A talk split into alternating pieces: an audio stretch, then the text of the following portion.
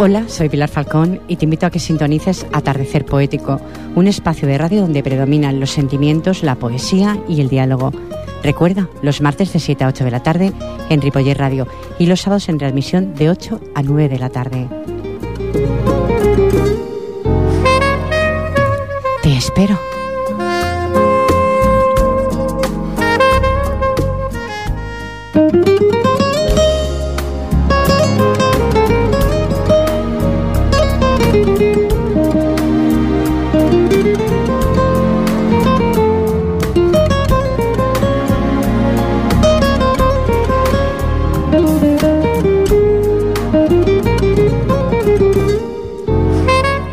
La fe es la roca sobre la que se construye la felicidad verdadera. Buenas tardes, buena tarde. Martes 26 de abril y tras este periodo de descanso por las vacaciones de Semana Santa, atardecer poético, retorna a las ondas, deseando que ustedes oyentes estén todos ahí, ¿eh? deseo que estén ahí ¿eh? y estos días de descanso que han tenido pues que les hayan sido propicios ¿eh? este programa les saluda cordialmente en vías de sonido como siempre tengo a Fran Yadó me alegro de verte, Fran. Y en la locución y dirección del mismo, pues que les habla la incondicional de ustedes de cada semana, Pilar Falcón. Comenzamos.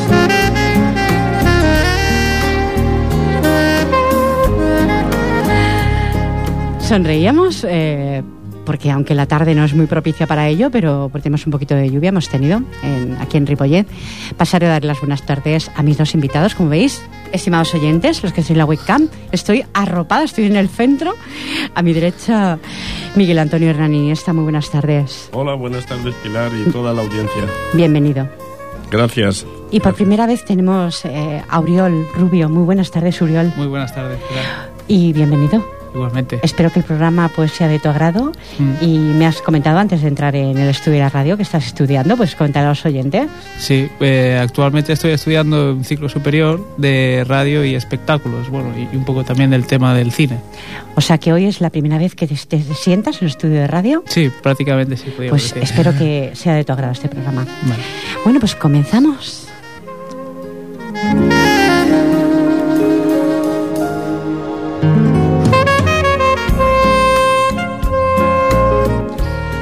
Comenzaré pues por Miguel Antonio, que ha venido a recitar, por supuesto, a los oyentes. Adelante, cuando quieras, el primer poema. Este primer poema se titula Ternura y dice así. En todas partes encontré dulzura, aún en la misma antesala de la muerte. Dios siempre me la dio, Él nunca me dejó sin esperanza. Y aunque caí en los pozos más oscuros, pestilentes de cieno negro y frío, Dios se acordó de enviarme ese rayo de sol que vivifica, y su mano en su justo momento me tendía. En todas partes, en todos los momentos, pude encontrar y puedo esa ternura. Y sigue el Señor dándome su aliento, y nunca me abandona, pues me ama. Él se acuerda de mí, Él me perdona. Mi ser ha henchido, mi Señor, de su ternura. Miguel, en tu línea. Gracias. Por supuesto, como siempre. Estimados oyentes, ahora que tenemos la web, os voy a enseñar, presenté este libro, Más que un abuelo, del poeta y amigo Miguel Antonio Hernán Iniesta, y hoy con tu permiso... Claro que sí, Pilar. Voy a recitar este poema tuyo. Ama al anciano. En los momentos harto difíciles que en mi camino he, he afrontado, mi Dios ha puesto personas sabias. Con qué bondad me han ayudado. Recuerdo bien que era muy joven, no pasaría de los 15 años, cuando vertí mis frustraciones en el regazo del abuelo amado. Con mucha calma y gran sensatez supe, supo escucharme y también hablar, y sus palabras, cual dulce bálsamo, me bendijeron dándome paz. También ahora, ya de mayor, acudo a veces a un consejero. Y es ese anciano que Dios ha ungido quien da a mi alma un aliento nuevo.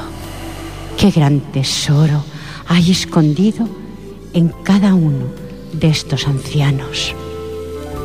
Llena su vida de experiencia y de ternura y llenan sus manos.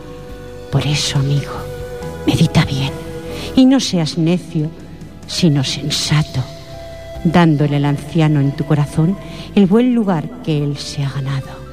No le abandones, ve junto a él con tu sonrisa y tú y tu fuerte abrazo. Abre las puertas del corazón y hoy y siempre ama al anciano. Qué bonito es, de verdad que sí. Bueno, Pilar, te tengo que decir algo. Dime, dime. No sé si la poesía, ya que dices tú que es bonita, gracias, pero es Muy que... realista. Pero es que cuando... Tendría la- que ser así. Pero yo te quiero decir que cuando la dices tú, es que tienes un don verdaderamente precioso de, de declamarlas porque gana muchísimo la poesía, ¿eh? Te lo digo con toda sinceridad, ¿eh? Que va para nada, ya te digo yo que No, para no, nada. es así, es Lo que así. pasa es que sí hace poco me han escrito eso de que pongo mucho cariño a la hora de recitar, es cierto. Lo pongo porque yo creo que lo habéis hecho con eso, con mucho cariño y con mucho amor. Para mí los ancianos merecen todos mis respetos. Y hoy soy de las personas que no veo mucha televisión, pero quiero hacer un comentario, poco Oh. de poco lo que veo. Ha habido una especie de debate del tema que está parece a la boga del día, aunque no tendría que ser así, ¿no?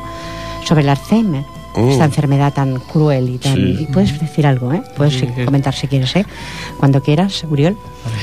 Y mm, hablaban sobre este tema, sobre el Alzheimer. Y yo te quiero preguntar, tú que eres, tienes tanta fe, Sí. ¿tú cuidarías a un padre, una madre, un amigo 24 horas del día? Bueno, Pilar, eh, en primer lugar, eh, para hacer eso que me estás pidiendo, eh, me estás diciendo, eh, uno tiene que estar en esa circunstancia de, de poder hacerlo, de- de poder dedicarse a eso. Primero tiene que ser que, que Dios te presente una circunstancia así y después ya veríamos, ¿no? Porque... Eh, francamente, eh, también existen, gracias a Dios, en un país como el nuestro, ah, médicos, existen ayudas. ¿Psicólogo? Entonces, no, no tiene por qué tampoco eh, centrarse toda la responsabilidad en una persona. Mm, pienso y estoy pensando un poco en voz alta. ¿eh? Est- est- Estoy lanzando las palabras sin, sin muy, mm, pensarlas mucho, pero pienso que no sería tampoco quizás deseable que una persona estuviera tan dedicada a- a- a- e- e- con esa intensidad. Y creo Correcto. que debemos de buscar la colaboración y la solidaridad de, de- de ayudas. ¿eh? Esto era el debate. El debate era eso, de que esa- ese hijo quería concretamente cuidar 24 horas del día. Entonces, lo que otras personas decían era eso, que no te puedes dedicar, te lo digo por propia experiencia, 24 horas del día, porque al final acaban contigo. Acaban contigo en el sentido porque, mm, a ver, Claro, es una enfermedad muy sí, cruel, exacto. tienes que ponerte en la piel de un, o sea, ponerte tú en la piel de esa niña, de ese niño que fuiste, Sí. para poderlos ayudar. ¿Me explico? Sí, es difícil llevar esa tarea, te lo puedo asegurar. Gracias. Uriel, ¿tienes algo que comentar sobre el tema que he comentado yo ahora? Bueno, pues es bastante complicado el tema este de la enfermedad y supongo que el propio enfermo pues tampoco estaría a gusto también que estuvieran 24 horas. No, porque no se dan cuenta. Mm. El problema es que la Eh, claro, mayoría, el según problema- qué fase esté, sí. no se dan cuenta. Claro, a lo mejor depende de la fase también de la enfermedad. No era el tema a debatir, ¿eh? Lo que pasa Sí. es que lo he sacado, pues así me ha salido Sí, sí. como todo en este programa que surge así. Es un tema muy humano también Claro. y muy... Correcto, lo que pasa claro. que no, a lo mejor no tengo la capacidad suficiente como para llevarlo a cabo. Me tenía que antes, soy enfermera, pero aún así Mm. creo que tendría que documentarme mucho más para hablar del tema, Sí. ¿no? Pero bueno, me ha surgido así por eso, por, Mm. por el anciano. No, pero se puede lanzar una pincelada a veces de una cosa, ¿no? Sí, Tampoco exactamente. mal, no, claro. Claro. pienso que no. Bueno, y si he hecho algo mal, 93 594 21 64, ¿eh? Podéis responder, ¿eh? Te doy un nuevo paso. Adelante, Miguel. Bueno, pues voy a recitar uh, una segunda poesía titulada Tu trato, amiga mía. Tu trato me ha enseñado muchas cosas. No, no ha sido nuestro encuentro coincidencia. He aprendido de ti especialmente a valorar al otro de distinto modo, a amarle con más fuerza. ¿Que cómo ha sido? Bueno, ya me conoces y creo que intuyes la respuesta. Yo sé que Dios lo ha hecho, sé que Él nos presentó a los dos. No es cualquier cosa, ¿cierto? Pero de ti he aprendido y continúo aprendiendo. He hallado en tus ojos rayos de sol de la mañana, olas del mar plateado y reflejos de luna sobre el agua. En tu voz he captado rumores de ríos cantores y caricias de manos y besos y poéticos atardeceres, el cantar de las aves en, en bosques fructíferos. Un tesoro se ofrece en tu alma de esposa, en tu alma de madre, de mujer y de amiga. Y conforme volvemos a vernos y converso contigo y te escucho y te hablo, cada vez más deseo que seas feliz con ese Jesús que nos ama y enseña, ese Cristo que es vivo, pues la muerte venció y espera paciente con sus brazos abiertos. Qué bonito. Bueno, Qué muchas bonito, gracias. Qué bonito. Has cambiado un poco el tema, ¿eh? Sí, lo que habitualmente sí. Sí, yo creo que le ha cambiado un poco. estoy ¿eh? aprendiendo de escribe. alguien, estoy aprendiendo de, de personas que conozco y... Bueno, eso es importante. Yo siempre digo que no te acostarás nunca eh, sin haber aprendido algo nuevo, ¿eh? Sí, sí. Bueno, pues eh, murió el patriarca joven de la poesía española, estimados oyentes. Tantos y tantos poetas se marchan. A los 93 años falleció ayer el escritor chileno Gonzalo Rojas, uno de los grandes poetas del siglo XX. El mundo de las letras lamenta su deceso. Esto lo he leído en el periódico El Universal ¿eh? de Internet. Dice así, hay muchas verdades detrás del poeta chileno Gonzalo Rojas, que murió ayer en Santiago de Chile a los 93 años. El poeta mexicano José Emilio Pacheco lo considera el mejor oído de la poesía española. Mm, podría hablar muchísimo porque, estimados siguientes, hay tanto para, para radiar de este gran poeta. Dice, Gonzalo Rojas perteneció a la llamada generación de 1938, junto con otros escritores, muchísimos escritores, voy a eludirlos porque hay muchísimos. Dice, este poeta que nació en el seno de una familia minera, que tuvo una infancia llena de carencias, que aprendió a leer en tres meses, que desde este momento amó la palabra y que escribió sus primeras frases poéticas a los 16 años, siempre reconoció que su poesía tenía grandes influencias del surrealismo, aunque él no se, no se consideraba surrealista. Y bueno, ampliamente valor, valorada, pone a nivel hispanoamericano, la obra de Gonzalo Rojas se marca en la tradición continuadora de las vanguardistas literarias latinoamericanas del siglo XX y ha sido traducida al inglés, alemán, francés, portugués, o sea, Mm, cantidad, cantidad. Si el poeta dice que estudió la carrera de Derecho en la Universidad de Chile es recordado por Ortega como el autor de una poesía que es eh, una conquista del lenguaje, una plena respiración. Dice, lo recuerdo leyendo, de pie, como un sacerdote laico de la misa poética. Mm, he hecho un comentario en Facebook y he puesto su voz, porque está ahí, queda. Es Sí. que lo, que lo que se dice, estimados oyentes, queda, ¿eh? Claro.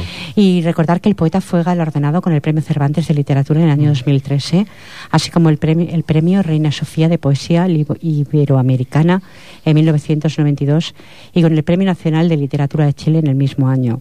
Fue poseedor de una voz singular y extraordinariamente personal, eso es cierto, ¿eh? Ujú. Señala Julio, Julio Ortega, crítico literario que incluyó a Gonzalo Rojas en la antología de la poesía hispanoamericana actual publicada por el siglo XX y podría, podría, bueno, podría estar toda la tarde, pero mm, quiero leeros un poema de Gonzalo Rojas. Qué bien. El principio y el, y el fin, perdón. Cuando abro en los objetos la puerta de mí mismo, ¿quién me roba la sangre? Lo mío, lo real. ¿Quién me arroja al vacío cuando respiro? ¿Quién? ¿Quién es mi verdugo adentro de mí mismo? Oh tiempo, rostro múltiple, rostro multiplicado por ti mismo. Sal, sal desde los orígenes de la música, sal desde mi llanto, arráncate la máscara riente, espérame a besarte, convulsiva belleza, espérame en la puerta del mar, espérame en el objeto que amo eternamente. Lo enviamos, como siempre digo, todo arriba, al cielo. Cuando Qué algún bonita, poeta... ¿eh? Qué, qué poesía, ¿eh? Muy bonita, sí. Eh, como muchas otras, algunas más complicadas que otras. He elegido una, creo, fácil para los oyentes y para mí misma. ¿Me explico? Bueno, mm, yo siempre digo que no se marcha nunca porque queda aquí. Nunca queda en el olvido un poeta. Da igual que tenga un reconocimiento Nobel como que no lo tenga. Siempre ha- habrá Sí. alguien que lo pueda radiar. Claro. ¿Mm? Por lo menos mi forma de verlo, no lo sé. La vuestra. Sí, sí. Creo que siempre nunca queda mu- el recuerdo. Siempre, Siempre queda el recuerdo, Sí, sí. siempre se hacen homenajes. Eh, lo, que, lo que admiro es que, mm, mm, que no se hagan después. El después no lo ven. El antes, el reconocimiento antes. Claro, Pasa que antes de irse, ¿no? Antes Digamos. de irse, claro, Claro. que sí. Mm. Porque se ha ido, como eh, me ha parecido leer en otro periódico, pleno, pleno de todo lo que ha podido, mm, la vida le ha podido regalar.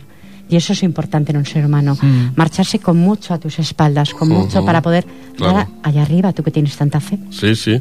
Fíjate, Pilar, que sobre lo que dices de que las cosas permanecen, lo que se dice, hoy mismo permanece. estaba conversando, hoy mismo, hace unas horas, con mi madre sobre eso mismo. Qué le- casualidad. sí, no, no, Y no lo hemos hablado, es ¿eh? casualidad, ¿no? No Porque date ¿no? cuenta de que mi madre y yo leemos una, una- un capítulo de la Biblia cada día.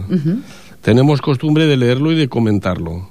Pues en ese capítulo hablaba de esto, de, la, de las palabras, de lo que se habla. Decía el versículo, pon guarda a mi boca, porque a veces más vale callar. Y yo le he dicho a mi madre, sí. yo le he dicho entonces, en ocasiones también vale la pena hablar. ¿eh? Pero yo le he dicho a mi madre precisamente que lo dice esto, la palabra, porque eh, lo que decimos o lo que escribimos queda. No es una cosa es que queda en, en los oídos, queda en, lo- en- las personas que oyen, pero de alguna manera queda. O sea que es- en- lo que se dice es muy importante. Y deberíamos de a veces, hay cosas que no deberíamos Valorarlo más. valorarlo más. Sí, sí, la comunicación. ¿Qué es lo que falta, estimados oyentes? Valorar más según qué cosas. Lo que pasa es que cuando una se pone aquí delante del micrófono, intenta mandar esos valores, los que poseo yo. No puedo dar más, siempre lo digo. ¿Me explico? Ni mis invitados dan cada uno pues lo que da de sí. No podemos pedirle más a la vida, digo yo, ¿eh? Te doy un nuevo paso, Miguel. Pues esta poesía eh, creo que viene bien en, en un tiempo como el que estamos pasando, que le parece ser que es de crisis, ¿verdad? No parece, no parece, no parece. Pues bien, Lo pues, es. pues esta poesía creo que está en consonancia. Vamos Ah, mira. a ver, la escribí hace, hace algunos años y en ese momento no se hablaba tanto de este tema, pero dice así. Cuando pienso en la gente que no tiene para saciar su vientre pan y agua, ¿qué me importa si como solomillo, legumbres, arroz o unas patatas? Si ellos pasan días y hasta semanas esperando con ansias un mendrugo, ¿cómo ha de preocuparme que mi almuerzo sea servido a la hora y al minuto? Cuando pienso en aquellos que se alojan dentro de una chabola o bajo un puente, cuán contento me siento en mi pisito que aunque pequeño está limpio y decente. Al recordar a los que sobreviven en países regidos sin acierto, cuántas gracias doy yo por la mi patria, donde hay trabajo, paz y miramiento. Mas sobre todo, sabedor de que tantos aún ignoran los tesoros divinos de la fe, ¿qué me importa sudar y padecer cuando esas almas perdidas en las sombras necesitan a mi Cristo conocer? Qué bonito, pero pregunto yo, ¿ese Cristo les da ese pan? Pues tan Pilar, necesario en algunos hogares hoy por hoy. Ya no digo hispanoamericanos o demás, digo españoles ya. Pues te contesto con un versículo bíblico que dice Sí, tú busca contéstame con el versículo bíblico, pero la realidad está ahí. No, si no tiene pan, no tiene agua que beber, no bebe. Pero, eh, Pilar, pero el versículo también es muy real. A ver, a ver, Y el versículo ver, sí, dice, el versículo dice sencillamente, buscad primero el reino de Dios y su justicia, y, lo- y las demás cosas os serán dadas por añadidura. Mm, te quiero comentar una cosa. Ujú. Te hablo a nivel personal. Puedes tener mucha fe. Y Mm. nunca siempre digo se cierra una puerta del todo porque siempre queda un resquicio, una ventana para poder entrar. Siempre lo he dicho. Lo que pasa que, por propia experiencia personal te lo digo, cuando falta el, el El trabajo, pan, el trabajo. el trabajo, o hay un paro en la familia, queda para una persona o no cobra dinero.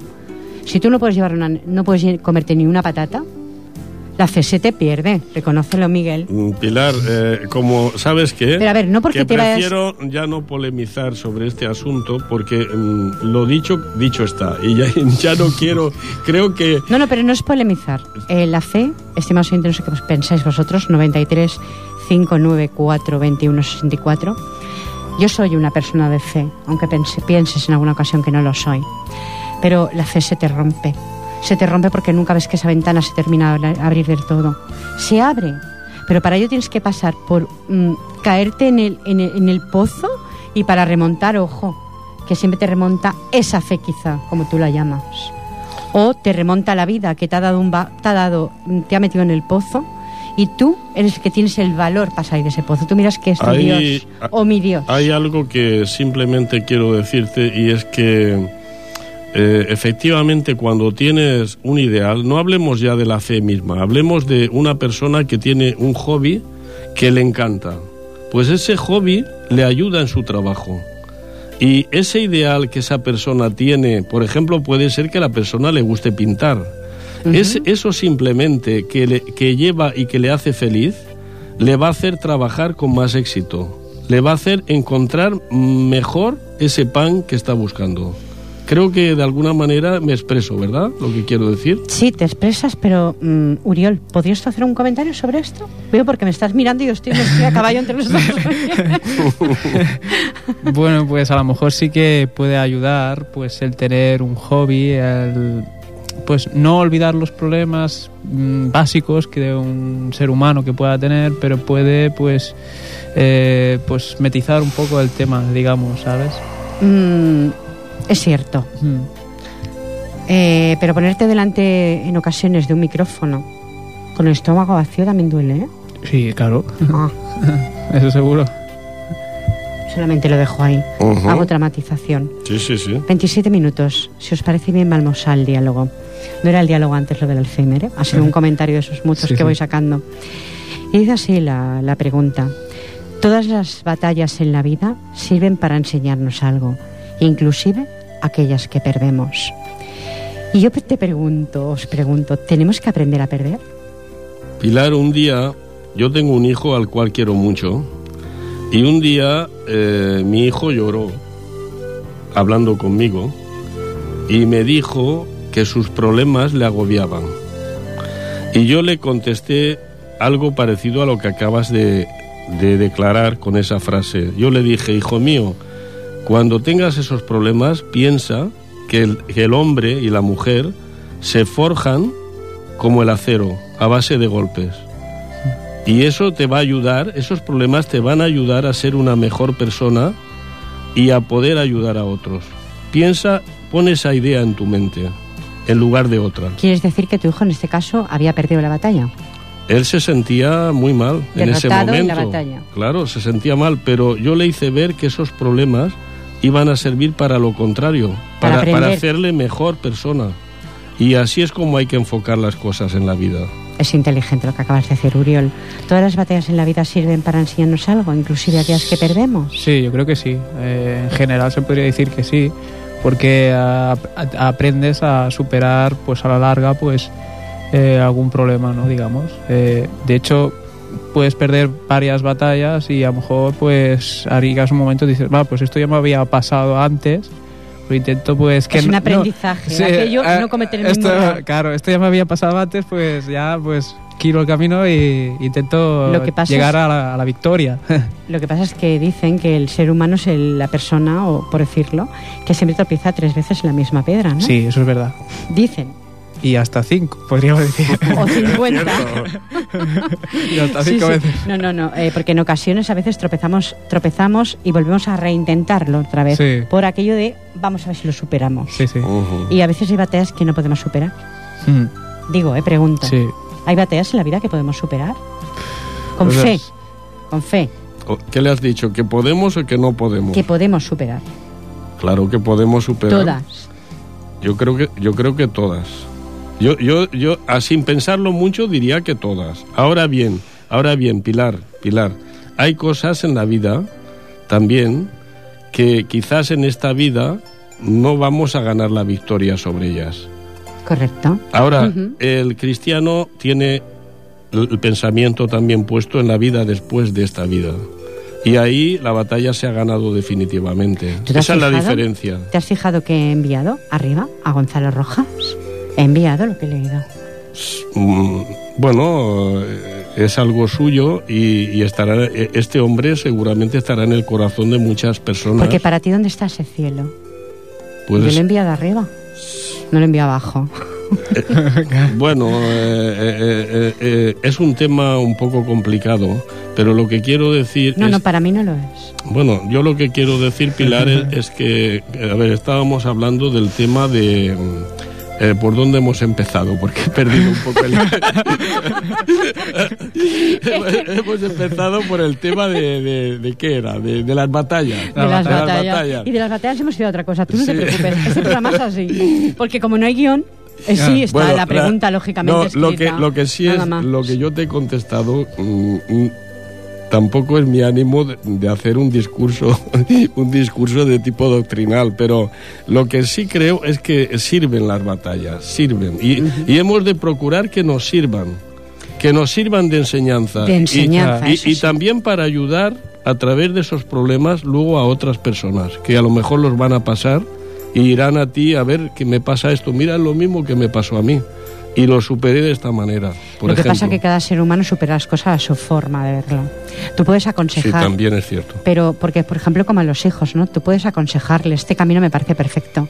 Pero, ojo, que un día tienen que madurar y pegarse el trompazo ahí para poder aprender. Sí, es cierto, sí, es una de que las pegarte- batallas. ¿a sí, que sí, sí? Siempre, siempre. Es una de las batallas del ser humano. Mm. Porque yo siempre digo que aprendo de vosotros y de muchas otras personas.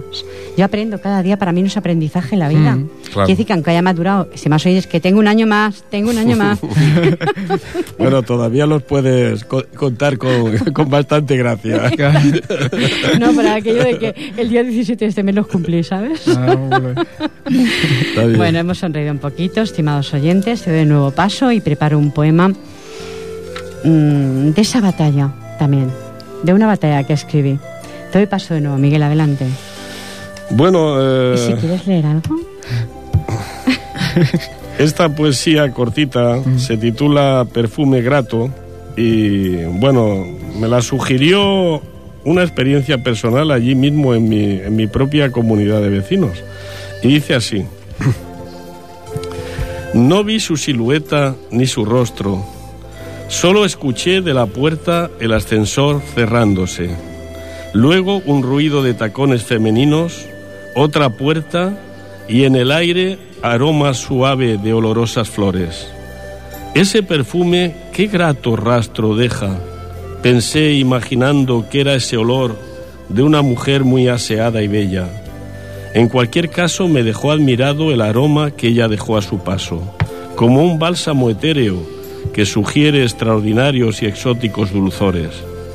Oh, cuán hermoso en verdad sería que al igual que aquella atmósfera tan grata, nuestras actitudes, palabras y ademanes, obras y trabajos todos, dejaran siempre gratísimas fragancias en cada día y lugar donde nos ponga Dios para servir y amar cual nos enseña Cristo.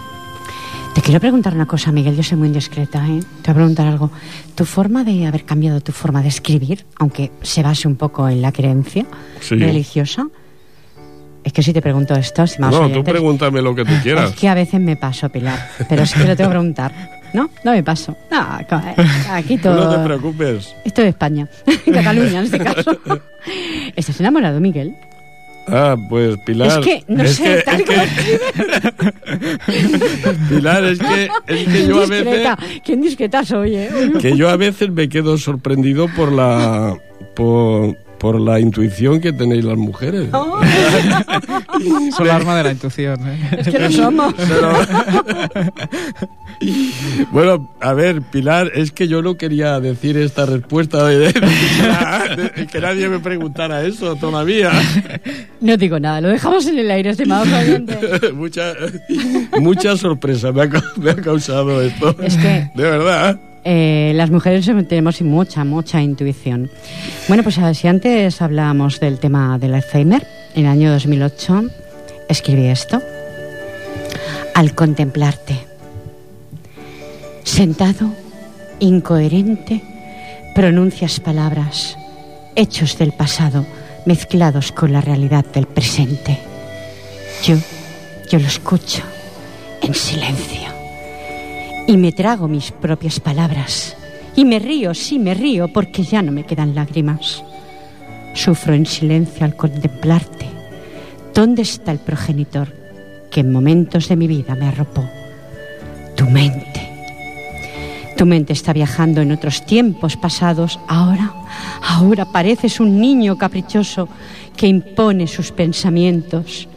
Impones la verdad que tu mente te dicta. Mas los que estamos viviendo el presente sufrimos en silencio al contemplarte.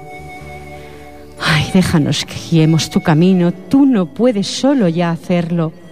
Perdónanos si sonreímos con tus palabras mientras tú, tú te crees tu propia irrealidad. Déjanos, Déjanos ser tu lazarillo,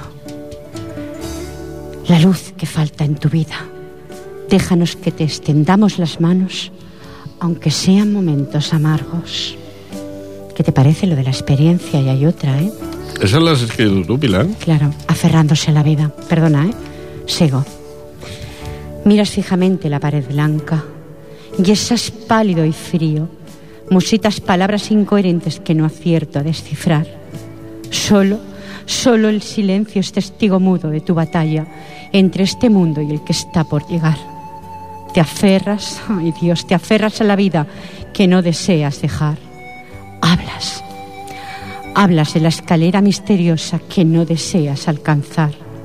Me pides, me pides que la parte de tu vida y yo, yo sabes, ya no puedo más. Te digo, te digo que es un sueño y nada más. Te doy, te doy mis manos que tú aprietas aferrándote a la existencia. Y siento, siento en tus manos el frío del más allá. Intento mi mente dejarla en blanco, no admitiendo tanto y tanto desasosiego que invade mi cuerpo. Y tú, tú sigues musitando palabras, toreando en la plaza misteriosa de tu vida, tu capote por bandera en alas de libertad y en tu frente escrito, no me deseo marchar. Este era mi padre. ¿Ah, sí? Pues tuviste esa experiencia. ¿no? No había toreado en su vida, Vaya. pero de golpe fue torero. Tú fíjate lo que puede hacer un tipo de enfermedad así. Claro. Ah. Sí, sí, sí, sí. Son cosas que tú debes de llevar esos recuerdos. Bueno. ¿Y estuviste muchos años cuidándole? Bueno, mm, personalmente te refieres? No. Estaba en una residencia. Bueno, pero tú lo veías y... Claro, era, era la responsable de él. Claro. ¿Quieres que te diga más? La tutora sí, de mi padre. Claro. ¿Te parece poco lo que se vive con una persona así? Me imagino que... Pero es que anteriormente ya la había vivido, hacía años con mi suegra. Ya. Eh, piensa que am, llega un momento de tu vida, hoy lo comentaba con mi esposo, mm, desayunando. Eh, no, perdón, desayunando no, mejor merendando. Llega un momento que dices, mm, eh, te has cansado de tantas experiencias dolorosas. Ujú, ujú. Y hay muchas personas que hoy por hoy están pasando por ese trance. Claro. Sí, Os mando sí. un besito. Pues sí, yo también les mando otro también. Y también te quería decir que Dime. las personas como tú que habéis hecho una profesión así de tipo sanitario, creo que es muy vocacional, ¿eh? Me parece a mí, ¿eh? Porque si lo mismo que la de profesor, que es la que yo tengo, creo que la, mm, no sirve todo el mundo para cuidar así, para lavar a un enfermo, para animarle. Mm. Creo que hay que tener también una, un- una vocación para eso. Yo ¿no? estuve 18 años en esa vocación, pero te quiero decir que hoy por hoy no podría volver a ella. Quizá porque me he hecho demasiado sensible a demasiadas cosas. Ya. Y no digo que no tengas que tener sensibilidad, pero tienes que tener eh, frialdad mm, delante de un paciente, Ya, una paz que ahora mismo quizá dicen que radio yo no me la veo por ninguna parte. sí, sí, sí. Y eso lo No. tienes que transmitir al enfermo. Ya. No puedes transmitirlo nerviosismo, inquietudes tuyas. ¿me explico? Para que él se sienta bien. Claro, claro. Sí, que, que es muy hermoso lo que acabas de decir. Es que es muy realista. Mira, quiero recordar como un recuerdo, una pincelada, aún cuando yo estaba en el hospital, una época que pasé en el hospital, a un hombre que simplemente venía, me movía suavemente porque yo no me podía levantar y me lavaba mm, la espalda con una suavidad y unas palabras muy pocas pero muy acertadas, Acertadas. que solo este hombre me ayudaba muchísimo con ese poquito que hacía cada mañana. Y, y- y lo recuerdo con un inmenso cariño y vaya mi homenaje para todas las personas como él, que hacen estas cosas. Gracias. Y con ese cariño. Hay muchas personas que dan, aparte que, bueno, cobran un sueldo por ello, ¿no? Pero es muy vocacional, eso como tú comentabas. Sí. Tienes que tenerle mucho amor a los enfermos, mucho amor a la humanidad para poder transmitírselo. Ajá. ¿Me explico? Darle como tú comentas, en un momento, aunque le estés eh, eh, aseando en ese momento, Sí, cualquier pequeñas cosa. palabras, ¿no? Sí, sí. No es hablar de su enfermedad, porque entonces lo que haces es dañarle, ¿me explico? Ujú. Si cognitivamente está bien. Os- te doy, le voy a dar paso. Te voy a pasar, Uriol, porque veo Vale, que tienes... un- sí, una poesía. Quiero decir que va, va, va a radiar, estimados oyentes, del libro de Vila Poética, y Mm. casi estoy, yo estoy muy complacida, eh, un poema y puedes explicar también el... el- El- sí, bueno, un poco la, supuesto. la biografía, ¿no? Eh, Esther F. Sí, mm, Matalí. Matalí. Eh, nació en Tarrasa en 1969, licenciada en filosofía catalana, y su, mejor, y su mejor carta de presentación és un poema a Mercè, eh, Maria Mercè Marçal. A l'atzar els, agra els agraeixo els tres dons. Haver nascut dona, de classe baixa i nació oprimida, i de tèrbol atzur de, re- de, de ser tres voltes rebel. Este, bueno, esta poesía se llama Llibres, está escrita en catalán y dice así Dia i nit, sempre presoners entre els meus dits. El temps es bufega i fa volar les nostres històries. Mites, mites apresos, veritats des, desfrenades, ficcions somiades només per mi. Nit i dia. Capvespres compartits en l'intimitat de la meva cambra, acostumada al murmuro, al murmurí etern de la fregadissa adormidora. Em resulta impossible copsar la vida dels vostres, de la vostra absència. Dit, dia i nit, sou i sereu, la pluja en, l'esque, en la sequera i el sol a la tempesta, l'amor la- en l'oblit, la fugida de mi mateixa, el retrobament, estimats, enyorats, odiats i venerats mestres, els meus llibres, literatura i la llibertat. Muchas gracias. Uriol, muchas bien. gracias. ¿eh? Tienes un catalán, eh, qué bonito, qué bonito, Quiero, qué bien quiero lo lee. decir ¿eh? alguna palabra sobre lo que ha leído. Qué bonito. ¿Me permites, Pilar? Faltaría más. Eh, es que al, al oír a Uriol eh, hablar en catalán y recitar esa poesía en catalán, eh, me he acordado de una persona que admiro mucho y que compone poesías, bueno, canciones que son verdaderas poesías, que es Joan Manuel Serrat. Bueno, es que Y, eh, y- estamos y- hablando de un y- y- grande. y al- claro, gran, y- gran. y- y- y es que personas como él te hacen amar más la lengua, incluso el país y todo lo que conlleva ser catalán. Eh, son personas que Dios los ha dado algo especial. Eh, surgen de vez en cuando y yo lo conocí personalmente en un restaurante. Eh, me gustaría volver a encontrármelo un día, pues para darle un abrazo y hablarle un poco. Bueno, y a mí, si Dios eh, lo me quiere. gustaría A mí también. también, a mí también. Yo creo que a Sí, todos, sí. ¿eh? Y ahí está, ahí está. ¿No? Está poniendo el Mediterráneo Manuel Serrat.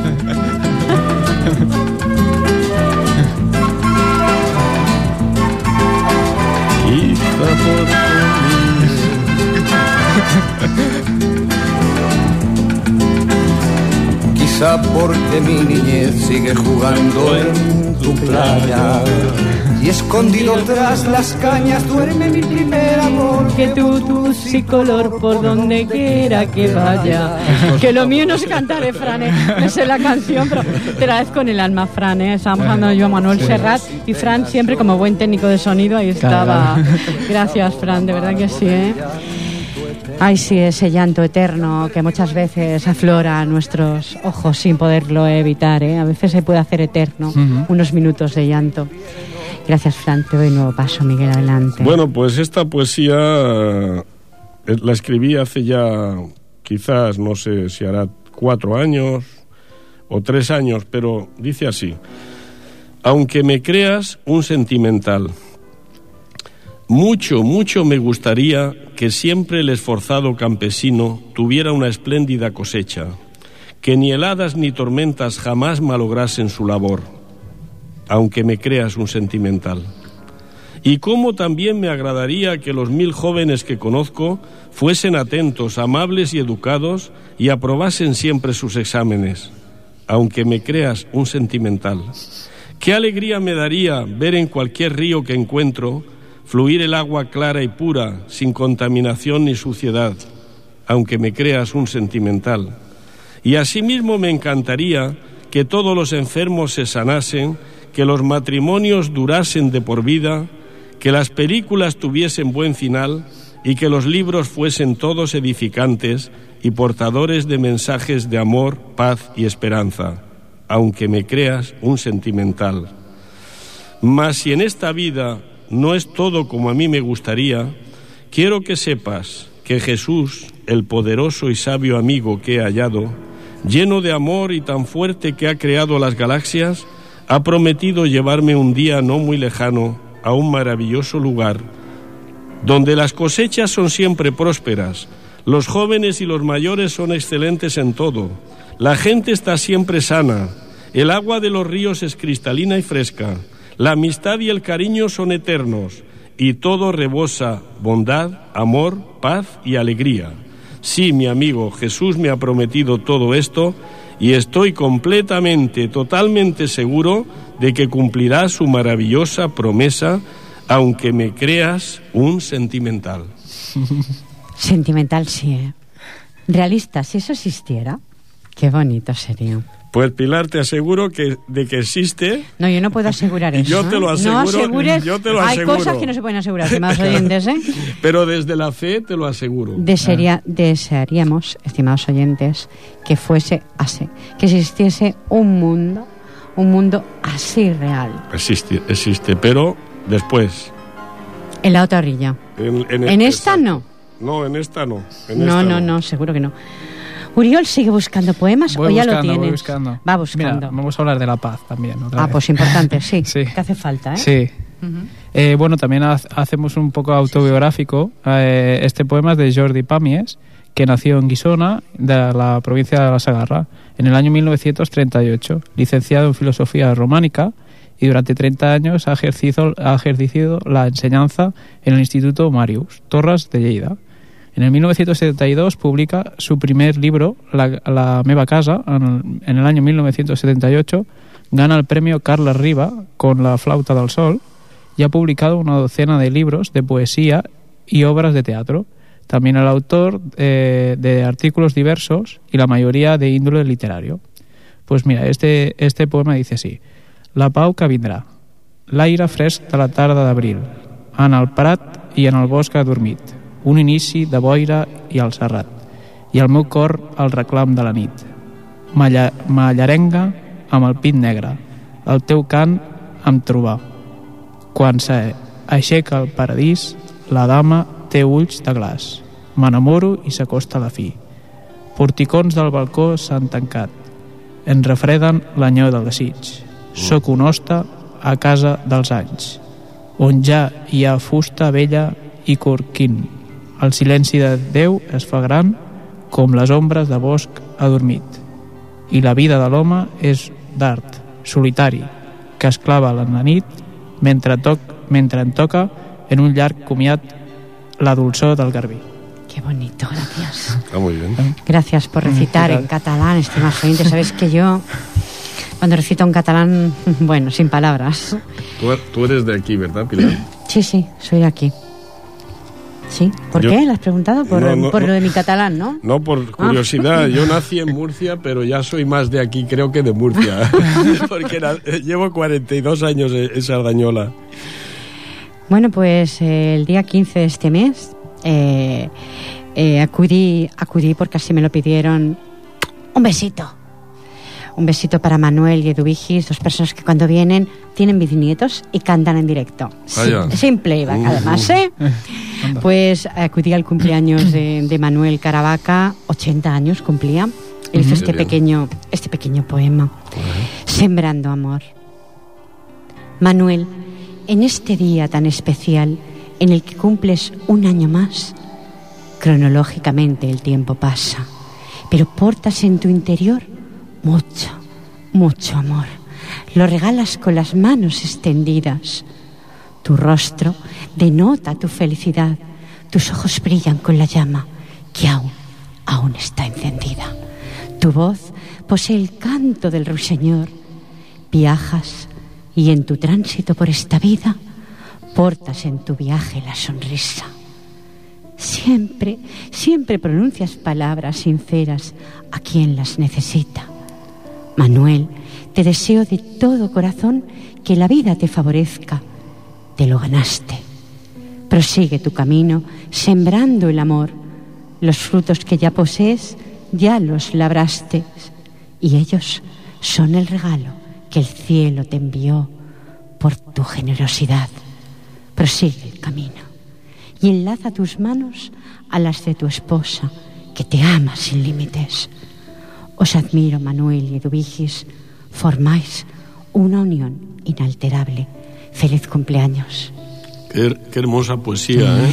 Se lo ha hecho con mucho cariño porque cuando vienen, la verdad es que, bueno, toda su familia, ¿eh? son unas personas extraordinarias. Me invitaron a mi esposo y a mí a acudir a- al evento. Estuvimos allí recitándole recité este poema, cada uno le hizo un poema.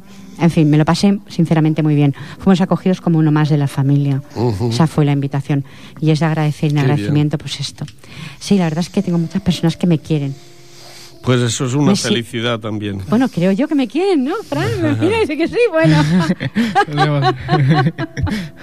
gracias, muchas gracias. Te doy un nuevo paso, Miguel, adelante. Bien, como acá- estamos casi, digamos, en la Semana Santa todavía, estamos en, esa, en ese tiempo, yo quisiera recitar esta poesía que pues habla de, de- plenamente del Señor Jesucristo. Se titula La autoridad de Cristo. Si me permites, la, la voy a recitar, ¿eh? Faltaría más, adelante. Cuando Cristo encomienda arrepentíos, no lo dice simplemente con palabras, lo ordena con sus pasos limpios, puros y el tesón de hacer bien por do pasaba. Cuando exhorta al maestro a confiar, no es sólo el vocablo que él pronuncia, es su vida, es su gran fidelidad, su ingente abnegación las que lo anuncian. Al darnos el nuevo mandamiento de amarnos los hermanos con su amor, lo hace con sus pies ensangrentados, sus manos traspasadas de dolor. Todo mandato que Jesús expresa lleva el sello de espinas en su frente, de su cuerpo molido a latigazos y una obediencia que le llevó a la muerte. Le dan pujante fuerza a su mensaje los esputos que le escupen en su cara, los insultos que soporta sin quejarse, llevar sobre sí mismo nuestras cargas. Todo, todo lo que Él nos pide, dicho está con la potencia de sus llagas, de la cruz maldita y torturante donde Él vertió su sangre, limpia y clara. Siempre que Cristo una palabra dice, es su dolor atroz junto con ella y su amor infinito la acompaña. Te quiero decir algo, respondiendo un poco al poema. Muy bien. ¿Cuántas personas, cuántas, están sufriendo todos esos calvarios? No quizá tan grandes, pero la mayoría sí, de ellos. Hoy Tien- por hoy. ¿eh? Tienes razón, Pilar. Yo, yo, yo te doy la razón de que hay personas que, que sufren Nada más mucho falta en que las vida. crucifiquen, nada más falta Sí. que eso, que las crucifiquen. Sí, pero precisamente, precisamente ahí está el dolor de Cristo le sirve a Cristo, al mismo Cristo, para, para poder consolar a esas personas. Porque Él sufrió también mucho más que ellas, mucho más que nosotros. Por eso nos puede consolar. Ahí está la verdad de algo muy profundo del Evangelio. Y, y por eso Cristo nos comprende a ti, a mí y a todos. Porque Él pasó por todo en la cruz, por todo lo que podamos imaginar. Bueno, pues los de a pie también lo estamos pasando, ¿eh? Muchos, muchas personas están pasando muchas cosas. ¿Tienes algo más, Uriel? Que nos Bueno, quedan muy pues, pocos minutos. Otro homenaje a la gente mayor. Qué eh, bonito. De Andrés Gar- García Motos. El Uriol elige muy bien las cosas, ¿eh? Na- nació en, Or- en Orce, en un pequeño pueblo de Granada, en el 1944. Estudió en Granada estudios primarios, en Salamanca y en Barcelona filosofía.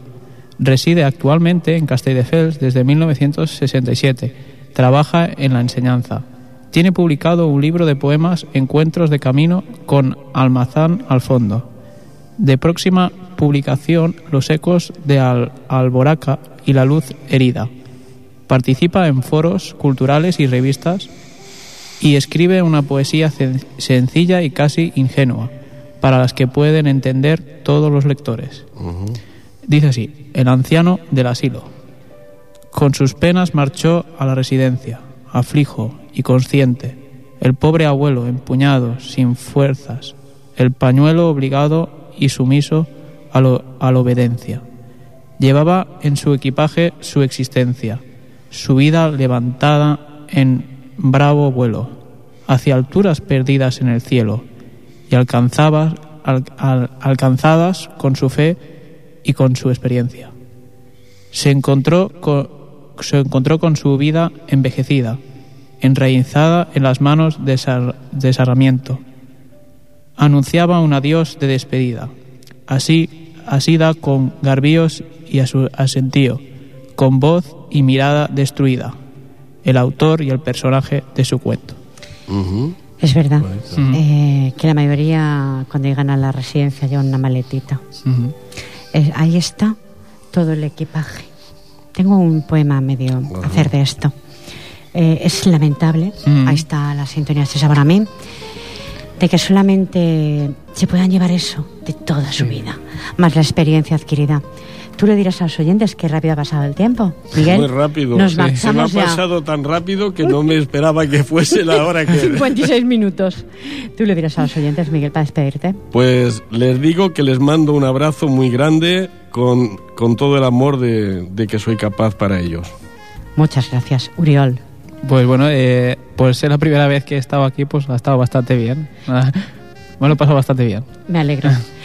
Estimados oyentes, me despido con esta frase. La esencia de la vida espiritual está formada por nuestros sentimientos y nuestras actitudes hacia los demás. Eso es lo que enviamos cada semana. Cariño, sentimiento humano. Felicitar anticipadamente mañana a todas las Montserrat, a todas las demás Montserrat, pero en especial a mi hija. Un besito, cariño. Eh, claro, porque se le puse, le tengo mucha fe a la Virgen de Montserrat. Gracias de todo corazón, Miguel. Gracias a ti, Pilar. Antonio Hernán Iniesta, un placer haberte tenido, haber podido compartir estudio. Uriol Rubio, lo mismo te digo, esta es tu casa, este es tu programa para cuando deseas volver. Vale, muchas gracias, gracias. Fran Llado. Un besazo muy grande. Gracias, oyentes, a todos los que estáis ahí en la web, a todos los que sintonizáis el 91.3 de la FM. Eh, recordar que esta, la readmisión de este programa es el sábado de 8 a 9. Y luego está colgada la web, acordaros, www.ripollerradio.cat, programación a la carta. Ahí estamos, ¿eh? Venga, recibir el cordial saludo, está incondicional de ustedes, de verdad, ¿eh? que los oí de todo corazón. Pilar Falcón, que tengan una feliz semana. Adiós.